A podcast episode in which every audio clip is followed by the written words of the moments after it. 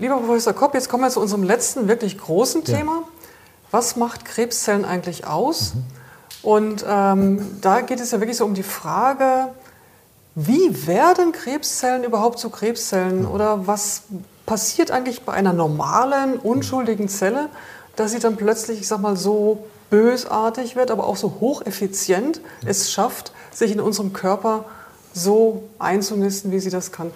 Sie haben ähm, dieses Bild ausgewählt und Sie hatten mir das mal erzählt. Äh, wenn Sie das einfach nochmal erzählen könnten, warum dieses Bild für Sie zu diesem Thema so gut passt. Ich finde ich find immer einfach Analogien aus, aus, dem, aus dem Alltag, die, die jeder versteht, immer instruktiv. Also das Bild mit den Blumen und den Regentropfen soll einfach zeigen, jede, jedes Lebewesen, aber auch jede einzelne Körperzelle ist immer auf das Vorhandensein von guten Wachstumsbedingungen angewiesen. Ähm, bei, bei einzelnen Zellen eines menschlichen Organs würde man sagen, auf, Anwes auf die Anwesenheit von Wachstumsfaktoren.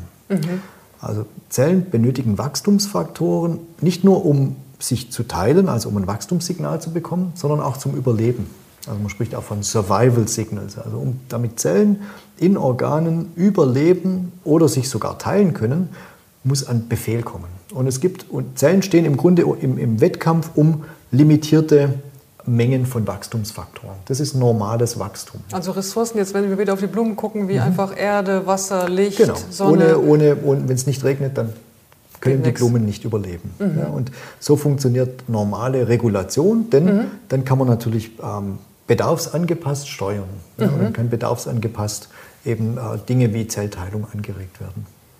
Genau, da kommen wir dann schon tatsächlich zum Thema Wachstum, Wachstumskontrolle. Genau, also auf der, das ist eine ganz einfache Folie im Grunde, die aber ähm, das zusammenfasst, was wir bis heute wissen, was wir als die, die äh, Onkogen-Hypothese nach wie vor äh, bezeichnen. Das und, müssen Sie kurz erläutern. Genau.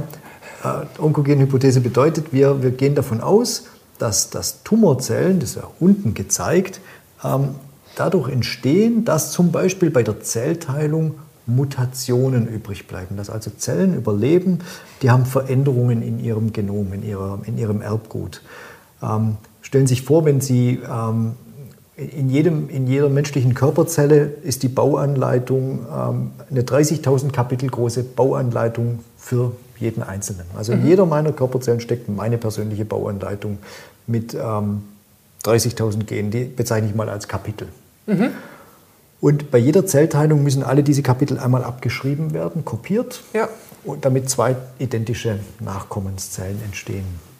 Und bei dieser äh, Kopie, bei dieser ganzen Arbeit, werden manchmal auch entstehen Fehler, die zwar ausgemerzt werden durch sehr effiziente äh, Mechanismen, aber es ist im Grunde ähm, einfach ein Ding der Normalität, der Wahrscheinlichkeit, dass manchmal auch Veränderungen entstehen und auch weitergegeben werden, bei der Zellteilung zum Beispiel, die, die bleiben, die bleiben der Tochterzelle sozusagen ähm, anhaften.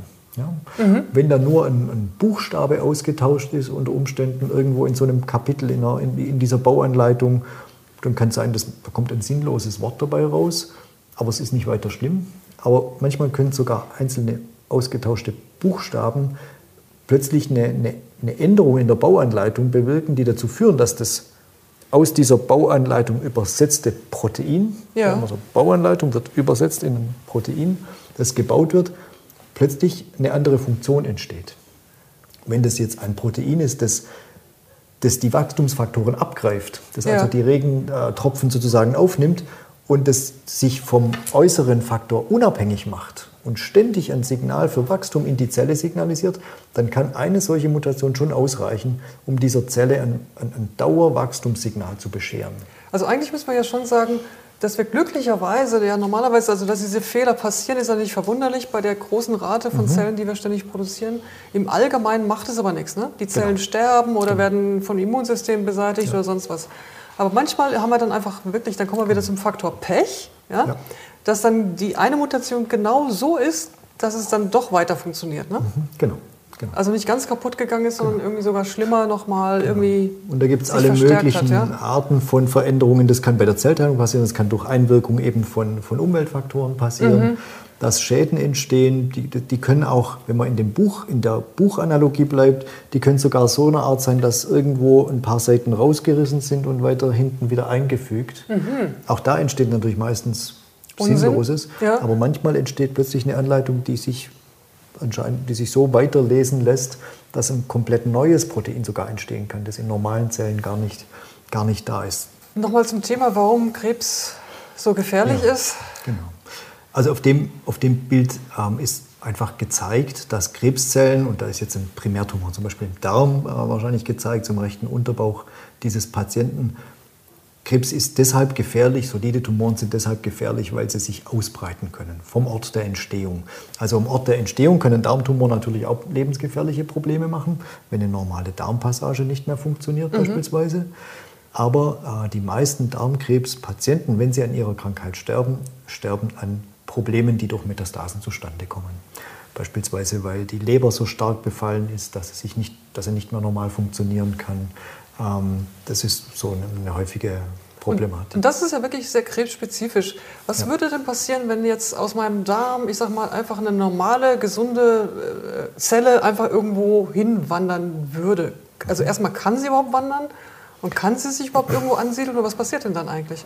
Ja, super Frage. Also das, das kann man natürlich bei Menschen nicht so ganz genau studieren. Aber also ich glaube, ich finde, um wieder so ein, so ein einfaches Beispiel aus dem, aus dem Alltag oder aus der Landwirtschaft zu nehmen, ähm, Metastasierung ist, wurde schon vor über 100 Jahren beschrieben als Seed and Soil Thema. Also auf der einen Seite gibt es Samen, Seed, also Zellen breiten sich aus, sind, werden mit dem Blutstrom fortgetragen. Auf der anderen Seite ist Säul, also Erdboden. Mhm. Wenn Sie also Samen streuen auf die Erde, dann ähm, hängt es von den Qualitäten beider Faktoren ab, ob mhm. sie anwachsen. Also es gibt Zellen, die haben ein Potenzial, woanders an, anzuwachsen. Mhm. Es gibt Zellen, die haben das nicht. Normale Körperzellen, die ja zum Beispiel bei jedem Unfall ähm, in großer Zahl äh, genau. werden, die wachsen normalerweise nicht woanders an, mhm. sondern die brauchen also die Eigenschaft, äh, neue Kolonien bilden zu können, an einem Zielorgan aus den, aus den Blutgefäßen wieder austreten zu können und sich neu anzusiedeln. Einnisten, Kolonie bilden, mhm. ja, das sind Begriffe, die wir aus der Embryologie kennen. Mhm. Also wie, wie eine ein befruchtete Eizelle, die sich in der Gebärmutterschleimhaut einnistet ähm, und dann dafür sorgt, ab einem sehr kleinen Stadium, dass Blutgefäße aussprossen, dass sie wachsen können. Aber das heißt ja auch, dass die Krebszellen ja eben so unspezifisch sind. Ne? Und das müssen sie wahrscheinlich auch sein, dass sie sich überhaupt an einem fremden Ort auch ansehen genau. können. Ne? Und wenn man das sich im, im, Tierversuch zum Beispiel versucht zu studieren, wie, wie gut das klappt, dann sieht man das extrem ineffizient. Also es werden extrem viele Zellen ausgesät und nur ganz wenige wachsen an. Mhm. Und sie finden eben auch nicht überall optimale Wachstumsbedingungen. Mhm. Also das ist aber im, im Einzelfall für uns Kliniker natürlich auch ein Thema von Häufigkeit. Also wir wissen beispielsweise, wenn ich einen Patienten mit Prostatakarzinom vor mir habe, dann weiß ich, diese Zellen fühlen sich besonders im Knochen wohl. Knochen und Lymphknoten. Das ist absolut mit Abstand das häufigste. Mhm. Bei, bei äh, Dickdarmtumoren sind Lebermetastasen viel häufiger als ähm, zum Beispiel Hirnmetastasen. Beim Lungenkrebs wissen wir, die Nebennieren sind sehr häufig betroffen. Ja, das, sind, das ist mhm. erstmal einfach klinische Epidemiologie, aber es hat am einfachsten erklärt, ist es wahrscheinlich mit dieser Seed-and-Soil-Hypothese. Ja, mhm. Also bestimmte Zellen haben bestimmte Wachstumscharakteristika ähm, und müssen bestimmte Wachstumsbedingungen vorfinden, um sich woanders dann sozusagen wohlzufühlen und ansiedeln zu können. Mhm. Ich glaube, hier ist auch nochmal das Thema, was ja. jetzt ein bisschen erläutert, ne? Genau. Also da, da, ein Beispiel sozusagen eines gutartigen Hauttumors. Tumor heißt ja erstmal einfach nur Geschwulst. Mhm. Also jeder, jeder hat gutartige Hauttumoren, die wachsen nur lokal, können sich nicht ausbreiten. Und bösartige Zellen, das ist hier so angezeigt mit sowieso ähm, ja, so Fortsätzen, die in die Tiefe reichen, die haben die Fähigkeit, in Blutgefäße, Lymphgefäße einzudringen. Jetzt muss man dazu sagen, ganz ehrlich, Manchmal gibt es auch so Mischformen. Ja, also wir sprechen manchmal von semi-malignen Tumoren. es gibt tatsächlich beispielsweise an der Haut das sogenannte Basalzellkarzinom. Das macht zwar so gut wie nie Metastasen, kann aber an Ort und Stelle sehr stark zerstörend wachsen. Und ist für Hautärzte dann manchmal, wenn es sehr stark fortgeschritten ist und die sonnenbeschienene Haut ist am häufigsten betroffen, manchmal wirklich schwer, das nochmal chirurgisch in den Griff zu kriegen. Mhm. Aber es ist eine Krankheit, die sich nicht äh, über den Blutstrom zum Beispiel ausbreitet. Also mhm. es gibt, wie vorher schon ganz am Anfang besprochen, in der Klinik, in der Natur sozusagen, alle Spielarten. Mhm. Aber letztlich sozusagen, erklären wir den Studenten auch immer so, wenn man mit letzter Sicherheit sagen will, ist ein Tumor maligne, bösartig, dann wird meistens das Metastasierungspotenzial als das entscheidende Kriterium herangezogen, sagt, wenn ein Tumor metastasieren kann. Aber, aber für, für uns als Ärzte dann in der Klinik ist es trotzdem ein Unterschied, welche Art von Primärtumor da ist. Also das ist vielleicht auch was, was ich an dieser Stelle erklären möchte kurz. Ich kriege wirklich wöchentlich Zuschriften von Menschen, die sagen, ich habe einen hm, Dickdarmtumor, aber jetzt habe ich auch noch Lungenkrebs und deshalb wende ich mich an Sie. Wenn ein, ein Tumor, egal woher er kommt, in der Lunge Metastasen macht, heißt es nicht, dass ich in dem Moment jetzt Lungenkrebs habe, mhm. sondern das sind Metastasen eines Tumors aus einem anderen Organ. Und es ist eher der, das Primärorgan, das uns hilft, herauszufinden, welche Therapie am besten funktioniert. Nicht so sehr die Frage, wohin hat sich die Krankheit verteilt. Mhm. Das ist ganz wichtig, die, die Unterscheidung zu machen. Das stimmt, das ist das etwas, tatsächlich etwas, was oft durcheinander ja. gebracht wird. Das stimmt, ja. Ja, jetzt kommen wir dann wirklich dann mal zu diesen Charakteristika der ja. ähm, malignen Erkrankungen, die ja wirklich, ähm, äh, ja, vielleicht sagen Sie auch noch mal was, wann das zum ersten Mal so entdeckt wurde und äh, beschrieben wurde. Also das ist ein ganz berühmtes, äh, eine ganz berühmte Arbeit von Hanahan und Weinberg. Das sind äh, wirklich ganz berühmte Biologen, die ähm, versucht haben, so in so einer Übersichtsarbeit vor gut 20 Jahren, die aber wirklich, ich glaube, eine der meistzitierten Arbeiten überhaupt in der Grundlagenforschung zur Onkologie, versucht haben, so zusammenzufassen, was sind die Charakteristika von Krebszellen? Also mhm. was ist Hallmarks of Cancer heißt es auf Englisch. Also was sind die typischen Charakteristika. Und die haben so ein paar zusammengefasst ähm, und die Arbeit dann aber auch nochmal geschrieben. Also da gibt es äh, neue Versionen davon, wo man immer wieder aus neuer Sicht und neuer Forschungssicht versucht hat zusammenzufassen, zu, zu kategorisieren, welche Eigenschaften braucht ein Tumor, um zu wachsen und mhm. gleichzeitig aber auch das Verständnis dafür ähm, zu generieren. Denn solche Arbeiten sind ja immer vor allem auch Stimulatoren, zu überlegen, wo lohnt es sich noch weiter nachzuschauen? Was mhm. haben wir noch nicht ausreichend verstanden? An welcher Stelle gibt es vielleicht einen Therapieangriffspunkt? Mhm. Ja. Na gut, das ist natürlich sowieso das Wichtigste. Ne? Genau. Mhm. Und da sind jetzt eben, ähm, als, wenn, man, wenn wir links oben da so bei, bei 10, 11 Uhr anfangen, der Widerstand gegen den Zelltod. Krebszellen sind unsterblich. Die mhm. teilen sich und teilen sich und ähm, es gibt keine eingebaute Uhr, die denen sagt, jetzt ist auch mal Schluss. Ja, das mhm. war so eine, ist eine erste, ähm, ein erstes Charakteristikum, das auch ermöglicht, die in Kultur zu nehmen. Und die bleiben die dann auch wirklich, die kann man Kultur. ewig... Die kann man im Grunde unendlich ähm, vermehren. Mhm. Die werden eher noch genetisch instabiler und ähm, sind kleine Evolutionsmaschinen. Okay.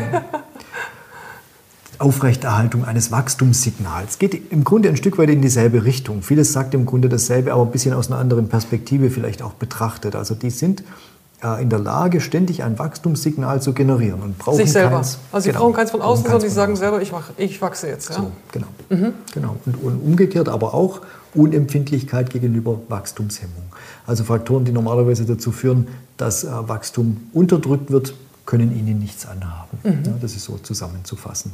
Das sind natürlich ist jetzt eine grob, grobe Charakterisierung oder Kategorisierung von, von Daten, die man vor allem in, Labors natürlich ähm, ähm, herausgearbeitet hat. Mhm. Dann kommt die, die, Fähigkeit zur Gewebeinvasion, also ins Gewebe einzuwachsen, keine anatomischen Barrieren zu akzeptieren, mhm. sondern ins Gewebe einzuwachsen und sich von dort aus sogar weiter zu verbreiten. Das ist ein ganz wichtiges Charakteristikum. Dann kommt jetzt das unlimitierte Teilungspotenzial. Das ist ziemlich ähnlich zum Widerstand gegen den Zelltod. Das gehört zusammen. Also mit jeder mit der Teilung und zunehmender Teilung werden eben nicht Mechanismen aktiviert, die dazu führen, dass, dass irgendwann mal das aufhört oder langsamer wird, mhm. sondern bleibt dabei. Und sie können sogenannte Angiogenese stimulieren. Angiogenese bedeutet, es werden Gefäße neu gebildet, Blutgefäße. Mhm. Jeder Tumor, der größer werden will als ungefähr so ein Millimeter im Durchmesser, ist darauf angewiesen, dass Gefäße aussprossen, die ihn mit Nährstoffen versorgen. Sonst funktioniert es nicht. Und das war eine, so eine Entdeckung von vor ungefähr 50 Jahren, Angiogenese und auch bis heute ist es, ist, sind Angiogenese-Inhibitoren, also Blockade-Wirkstoffe, auch ganz wichtige Teile der Tumortherapie vieler ah, Erkrankungen. Okay. Ja, das ist eigentlich wirklich interessant, nicht, dass eigentlich das Zellen aus ganz unterschiedlichen Gewebe genau. Ursprungs dann halt äh, so gleichmäßige ähm, Charakteristika ausbilden, um dann eben wirklich zu einer, ich sag mal, effizienten Krebszelle zu werden. Mhm. Es geht aber noch weiter, es gibt noch weitere Aspekte, genau, die dazugehören. Genau, das sind dann, damals haben die Kollegen gesagt, also noch zusätzliche Emerging Hallmarks, also weitere Charakteristika, wo man gerade gesagt hat, das, das spielt auch noch eine Rolle. Da gehört die Immunevasion dazu. Immunevasion bedeutet, die Zellen sind in der Lage, das Immunsystem so auszutricksen, dass ihre Machenschaften unsichtbar bleiben. Mhm. Ja, die bleiben unter der Decke. Ähm, obwohl sie die haben ja Mutationen, sind ja verändert. Das heißt, im Grunde sind sie ein Stück weit eigentlich ja, sowas wie, wie ähm, Schwarzfahrer im Zug, mhm. ja, falsche Passag blinde Passagiere, die keine äh, Eintrittskarte haben, die sich ständig eigentlich ausweisen als mutiert. Mhm. Und äh, man hat lang gerätselt, wie sie das schaffen, sich dem Immunsystem, das sehr streng patrouilliert und jede einzelne Körperzelle ständig auch überprüft, sozusagen. Es findet ständig sowas wie eine Fahrkartenkontrolle statt warum sie sich dem entziehen können. Mhm. Ähm, andererseits gäbe es niemanden von uns, wenn es nicht solche Mechanismen gäbe, denn wir waren alle im Mutterleib unserer Mutter fremd. Ach so, also wir waren alle das stimmt natürlich. Im, im ja. Uterus unserer Mutter mhm. ja immunologisch fremd. Mhm. Also gibt es auch Mechanismen, um dieses Fremderkennungsprogramm zu unterdrücken. Und eben diese physiologischen Mechanismen nutzen Krebszellen wieder aus. Aber auch das ist wiederum zum Ansatzpunkt für moderne Therapien geworden. Also mhm. Wir können ähm, diese Mechanismen dann auch wieder, wieder unterdrücken mit antikörperbasierten Therapien, die dann, das wird heute unter dem großen Überbegriff Immuntherapie subsumiert, die genau an dieser, an dieser Tarnkappe sozusagen ansetzen. Ah, okay. Mhm. Also heute wird man dann nicht mehr Emerging Hallmark dazu sagen, sondern ganz wichtig, also Immunevasion und Wiederherstellung der Sichtbarkeit fürs Immunsystem ein ganz wichtiger Bestandteil von Tumortherapie geworden. Mhm. mhm. Genau, und unten eben so äh, Charakteristika, die ihnen ermöglichen, so zu werden, sind genetische Instabilität. Also die sind ziemlich instabil und ja. das, das, sorgt dafür, dass mit jeder neuen, äh, mit jeder neuen Tumorzellteilung eben so viele Varianten und Mutanten auftauchen, dass auch neue Bedingungen von außen sehr schnell zu einer Anpassung führen sodass viele das äh, Evolution im Zeitraffer nennen. Ja. Aber für, das wundert mich dann ehrlich gesagt auch, weil ich habe mir dann gefragt, wenn sie so die Krebszellen so instabil sind und ständig neue Varianten bilden, müssen da nicht auch Varianten entstehen, die eben gar nicht mehr krebsartig sind? Die dann einfach da entstehen sicherlich Varianten, die ähm, für Hinfälligkeit sorgen. Mhm. Mhm. Aber die, die, der Motor ist einfach da und äh, es gibt eben dadurch aber auch immer ein erhöhtes Potenzial, sich zum Beispiel in einer wirksamen Therapie zu entziehen. Mhm. Weil es immer Überleber gibt, die zufällig Charakteristika aufweisen, die resistent gegen das momentan verabreichte Arzneimittel machen. Mhm. Mhm. Das ist ein Problem bei der Therapieresistenzentwicklung. Mhm. Das andere Thema hier unten, tumorpromovierende oder tumorfördernde Entzündung, das ist ein großes, großes äh, Feld das wir bis heute nicht ganz genau durchschauen. Es gibt Entzündungsformen ähm, wahrscheinlich, die da eher, eher dem Krebs nutzen als umgekehrt. Was ja eigentlich wirklich überraschend ist. Normalerweise ja. ist eine Entzündung ja eine Reaktion. Das Immunsystem geht gezielt an einen Ort und versucht da sozusagen was äh, wegzuschaffen, was nicht in Ordnung ist. Ne? Genau, und dann, wenn man sich aber, dann wird es ziemlich kompliziert, aber da kommen wir vielleicht nachher auch noch drauf. Ähm, und es ist auf das haben die, die, die, die, Autoren dieser Arbeit schon in dem Bildchen in der Mitte versucht darzustellen. Das fand ich damals, also für die damalige Zeit, wirklich sehr, sehr ähm, visionär. In der Mitte sind nämlich, äh, ist versucht, so einen Tumor darzustellen. Mhm. Und da sind zwar Tumorzellen mit dabei, aber da sind jede Menge andere Zellen mit dabei. Das sind Immunzellen, Gefäßzellen, ähm, unterschiedliche Arten von Immunzellen gibt es eben. Mhm. Und wir haben gelernt, dass all diese für die, das Verhalten des Tumors im Körper eine große Rolle spielen. Deshalb ist auch ähm, das Schauen auf Tumorzellen im Labor immer nur sehr artifiziell, sehr künstlich. Ja, wir, wir haben im Labor eben nicht eine Durchblutung und ein Immunsystem, sondern wir haben ganz künstliche Bedingungen. Wir schauen meistens isoliert auf Tumorzellen. Mhm. Und da gehört einfach mehr dazu. Sehen wir mal da mal einen Blick in die Krebszelle geradezu hinein. Ja, genau das ist eine, so eine, auch an dieser gleichen Arbeit, die wir jetzt die ganze Zeit besprochen haben, angelehnte Abbildung. Damals hat man begonnen, ein bisschen besser solche Signalwege in den Tumorzellen, also gezeigt ist eine einzelne Tumorzelle. Mhm. Ähm, und damit, hier ist, was man sieht vielleicht, was klar wird, es gibt also an der Zellmembran, an der äußeren grauen Umhüllung, gibt es sogenannte Wachstumsfaktoren, Wachstumsfaktorrezeptoren, also so, ähm, sozusagen Empfängerstrukturen, mhm. an denen solche Wachstumsfaktoren dann von außen andocken. Die können verändert sein und können dann ein Signal ins Zellinnere weiter, weitertragen. Aber auch die Signalüberträgermoleküle im Zellinneren, die ja an vielen Stellen, die sind ja miteinander ver, verknüpft hier und verbunden, ja. sieht ja fast aus wie eine, wie eine Straßenbahnkarte ja, einer, einer von Großstadt. Tokio, genau. Ja, genau. Tokio äh, Subway Map, so, so sagt man tatsächlich. Ähm, wenn Sie also an einer Stelle eine Mutation haben, die dazu führt, dass diese Zelle immer angetriggert wird, dass das Wachstum immer angetriggert wird, und Sie gehen mit einem Medikament rein, das genau diese eine Straßenbahnlinie blockiert, mhm. dann kann das eine Zeit lang funktionieren, aber in vielen Fällen entwickeln sich umge sozusagen Umgehungssignalwege. Mhm. Das ist das eine, was man aus dieser, aus dieser ähm, Abbildung lesen kann. Also wir verstehen viel, aber wir verstehen in vielen Fällen tatsächlich immer noch nicht gut, wie Resistenzen entstehen. Mhm. Das Zweite ist aber, und das geht so ein bisschen zurück auf das, was wir vorher besprochen haben, die Fokussierung nur auf die Tumorzelle die reicht uns einfach bei vielen Erkrankungen nicht aus, denn eine Tumorzelle ist eben nie alleine in mhm. einem Tumor drin. Da kommen wir dann eben zu dem Thema Umgebung genau. der Tumorzellen. Ne? Genau, und ähm, wie, wie, hier, das ist aus einem, aus einem Biologielehrbuch im Grunde ähm, äh, rausgenommen, da sehen Sie, dass Tumorzellen, so verschiedene Beispiele feingeweblicher Schnitte, also histologische Schnitte sagt man dazu, ja. äh, verschiedener Tumorarten, von Brustkrebs, Darmtumor, ähm, links unten nochmal äh, Brustkrebs und rechts unten ein Magenkarzinom. Man sieht, die Tumorzellen, die sind meistens angefärbt, so links oben zum Beispiel in, in braun sieht man jede einzelne Tumorzelle, wo die Pfeile drauf sind, sind ah, so ja. Tumorzellennester. Mhm. Aber die sind eben nicht alleine. Ja, da gibt es außenrum Bindegewebs, äh, Fasernetzwerke, wie rechts unten in diesem Magenkarzinom. Es gibt ähm, zum Teil so links unten so drüsig angeordnete Zellverbände. Aber diese Zellen sind, sehen nicht aus, wie wenn Sie im Labor eine Tumorzellkultur unter Mikroskop betrachten. Mhm. Da sehen Sie nämlich nichts anderes als Tumorzellen. Und das ist eine ganz wichtige Erkenntnis. Denn, Sagen Sie noch ein ja, paar Worte zu Epithelia, ja, epitheliale Krebszellen. Also und Stroma. Die Karzinom ist ein Epitheltumor, also wie vorher ganz am Anfang besprochen, von Schleimhäuten oder Drüsen äh, ausgehend. Und die, die Krebszellen per se sind also die Karzinomzellen, die epithelialen Krebszellen. Aber dazu kommt sogenanntes Stroma. Also man sagt, alles, was nicht Krebszelle ist, ist Stroma. Stroma heißt lateinisch so viel wie Matratze ah, oder um, so. Umgebung.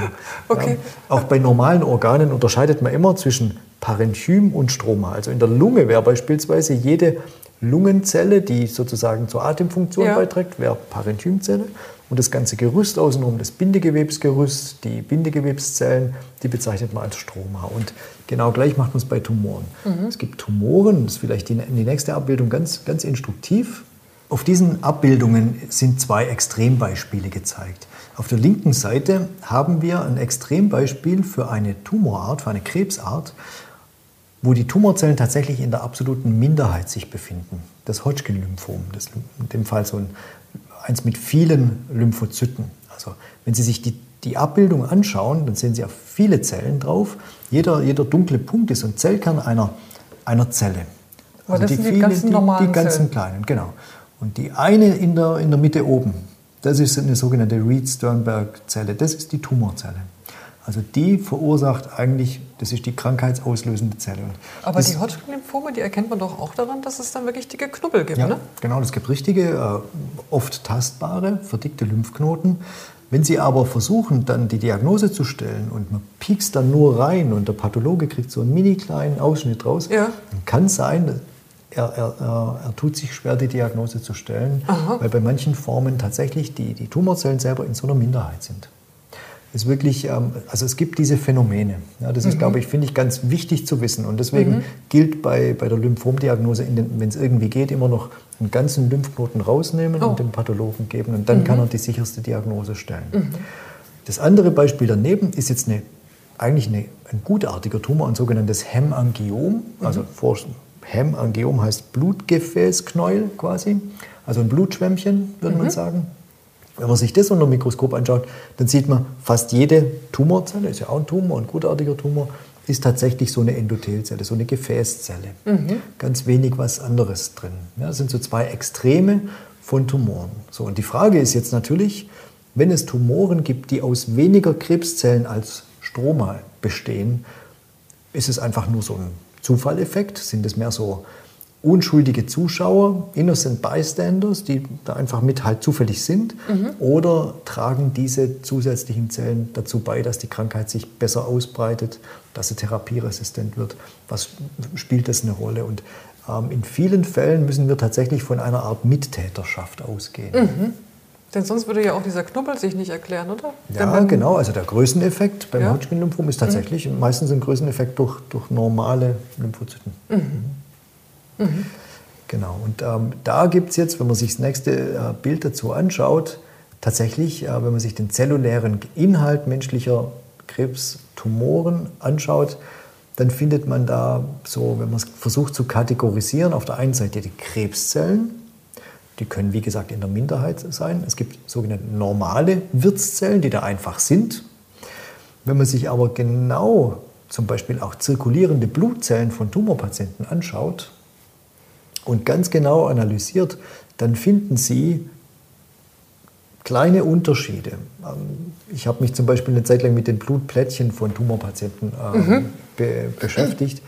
Blutplättchen sind ja die kleinsten Blut zellulären Blutbestandteile Ja, oder Körperchen. okay. Ja. Eigentlich nur Fragmente von, von Blutzellen.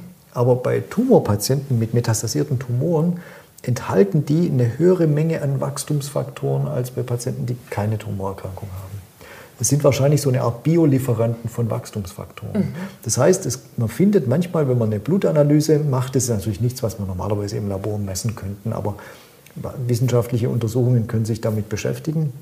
Wenn Sie also genau schauen, dann können Sie sogar zeigen, ein Tumor kann einen, einen Organismus so umprogrammieren, dass selbst die kleinen Blutplättchen zu, sozusagen zu, zu Vollstreckern der Krankheits, des Krankheitsinteresse werden. Ja, aber eigentlich, äh, das, was Sie sagen, heißt ja, dass ähm, man könnte ja auch eine Krebstherapie so angehen, dass man eigentlich die Krebszelle gar nicht so sehr im Fokus nimmt, sondern durchaus Genau. die ganzen Mechanismen, die sie hat, um das Umfeld zu manipulieren, sage ich jetzt mal, ja? Äh, ähm, dass man Genau. die mal angeht. Ne? So ist es. Und es funktioniert. Also es gibt, so- also da gibt es mehrere Beispiele dafür, sehr, sehr gut funktionierende Beispiele. Die Blutplättchen gar nicht so sehr, die lassen sich leider nicht so leicht ohne weiteres gut manipulieren. Aber was man machen kann, ist beispielsweise, wie vorher erzählt, man kann Blutgefäßwachstum unterdrücken. Also diese ganzen sogenannten antiangiogenetisch wirksamen Medikamente, die wirken gar nicht so sehr an den Krebszellen selber, sondern eher am, im Stroma-Bereich. Die verhindern diese äh, typische chaotische Gefäßstruktur, die Tumoren äh, ausmachen. Oder äh, Immuntherapie ist ein gutes Beispiel. Wir benutzen heute Antikörper zur Immuntherapie, die binden nicht an Tumorzellen, binden an, an normale Killerzellen, normale T-Lymphozyten und sorgen dafür, dass denen die Augen geöffnet werden und sie wieder die Tumorzellen erkennen. Und funktioniert ganz hervorragend, also beim, beim schwarzen Hautkrebs beispielsweise. Eine Krankheit, die Gott sei Dank für wirklich eine, eine große Zahl der Patienten ihren Schrecken verloren hat, weil man diese Immuntherapie hat und die hat mit der Tumorzelle erstmal nichts zu tun, nur indirekt.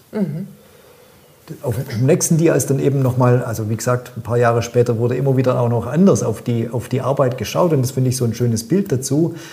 Da wurde jetzt nochmal geschaut, auch Herr Hennehan war wieder dabei, diese Eigenschaften von Tumorzellen, inwiefern sind die beeinflusst oder abhängig von Stromazellen? Ja, also Stroma, all diejenigen, die eigentlich nicht Tumorzellen selber sind. Und da, da sehen Sie, fast keine einzige Eigenschaft ist für sich alleine da, sondern es gibt mittlerweile Forschungsergebnisse, die für fast jede einzelne äh, Hallmark-Eigenschaft von Tumorkrankheiten zumindest einen Beitrag erkennen lässt, sozusagen normaler, unschuldiger Normalkörperzellen. Das heißt, wir haben es mit einem echten Organismus im Organismus zu tun. Und deshalb ähm, ist es auch in den allermeisten Fällen vollkommen hinfällig, Dinge zu tun, äh, wie Tumorzellen in vitro mit Medikamenten zusammenzubringen und dann daraus Schlüsse zu ziehen, ob das jetzt wirkt oder nicht. Weil es was komplett äh, Künstliches ist und nichts damit zu tun hat, was wir tatsächlich dann äh, im Menschen finden. Mhm. Und das heißt, es werden dann auch jetzt zunehmend neue Therapieansätze entwickelt, genau. die dann genau das eben also, dieses Umfeld ja, und so mit. Vor allem immuntherapeutische Ansätze sind mhm. sehr stark über dieses, über dieses Denkmuster äh, entwickelt worden. Mhm. Und schon im Einsatz. Ja. Erfolgreich. Genau. Mhm. Ja, schön, schön. Wunderbar. Vielen herzlichen Dank, Herr Professor Kopp, für Ihre Zeit, Gerne. für wirklich Ihr reiches Wissen, das wir jetzt hier heute einfangen durften mit diesem Film, mit diesen Folien. Und ähm, ja, das freut mich sehr, dass Sie heute da waren. Und äh, wer weiß, vielleicht erzählen Sie uns ja doch mal noch mal mehr zur molekularen Onkologie. Ja, sehr gerne. Dankeschön. ja, danke. Ach ja, bitte geben Sie uns Feedback zu dieser Episode unten in den Kommentaren. Wir möchten unsere Angebote immer besser machen. Wenn Sie also konkrete Fragen haben und Sie bestimmte Themen besonders interessieren, lassen Sie es uns unter dem Video oder per Mail wissen. Und übrigens, abonnieren Sie unseren Kanal, dann verpassen Sie keine weitere Folge.